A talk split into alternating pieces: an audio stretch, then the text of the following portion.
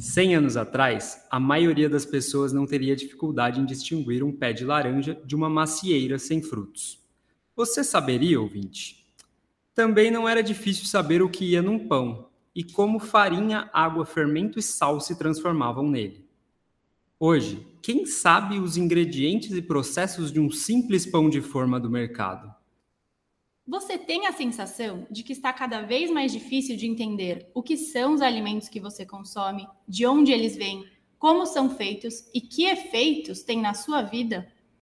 E a indústria de alimentos no Brasil está crescendo, aumentando a produção, e o resultado é a geração de mais empregos. Os alimentos in natura que estão na mesa do brasileiro foram os que mais tiveram aumento de preço. Estudo inédito coordenado por pesquisadores da Universidade Federal do Rio de Janeiro mostra que 80% das crianças brasileiras de até 5 anos costumam consumir alimentos ultraprocessados. Com a modernidade, a urbanização, a evolução do modo de vida, nós estamos cada vez mais distantes dos alimentos, tanto das suas origens na natureza, quanto da transformação e da produção deles. É por isso que escolhemos falar sobre o processamento de alimentos na segunda temporada do Prato de Ciência. Mas calma, a gente promete que não vai ser uma aula de processamento igual a dos cursos de engenharia, ciências ou tecnologia de alimentos.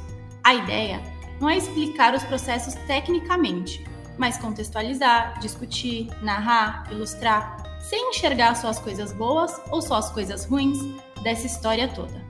Vamos fazer uma viagem da pré-história até as tecnologias mais novas, dos animais aos humanos, da terra até o prato. Então prepare seus ouvidos e vem com a gente nesse apetitoso passeio. Essas pessoas estavam pegando um bloco de pedra e transformando esse bloco de pedra em vários artefatos. O fogo culinário era do jaguar, eram dos animais. Então, na verdade, quem perde a cozinha, né? Então é a perda da humanidade dos animais que está sendo contada. É, homem não faz, não faz bebida fermentada, só mulher que cospe e que prepara tudo. É, aí também se dá a importância de um rótulo claro né, do produto para que a gente saiba que os atributos negativos, eles também estão presentes. Ele pode ter até algum atributo, entre aspas, positivo, mas que o atributo negativo continua ali por ser um produto ultraprocessado. Enfim, filosofias à parte, né? Engenheiro também filosofa, tá?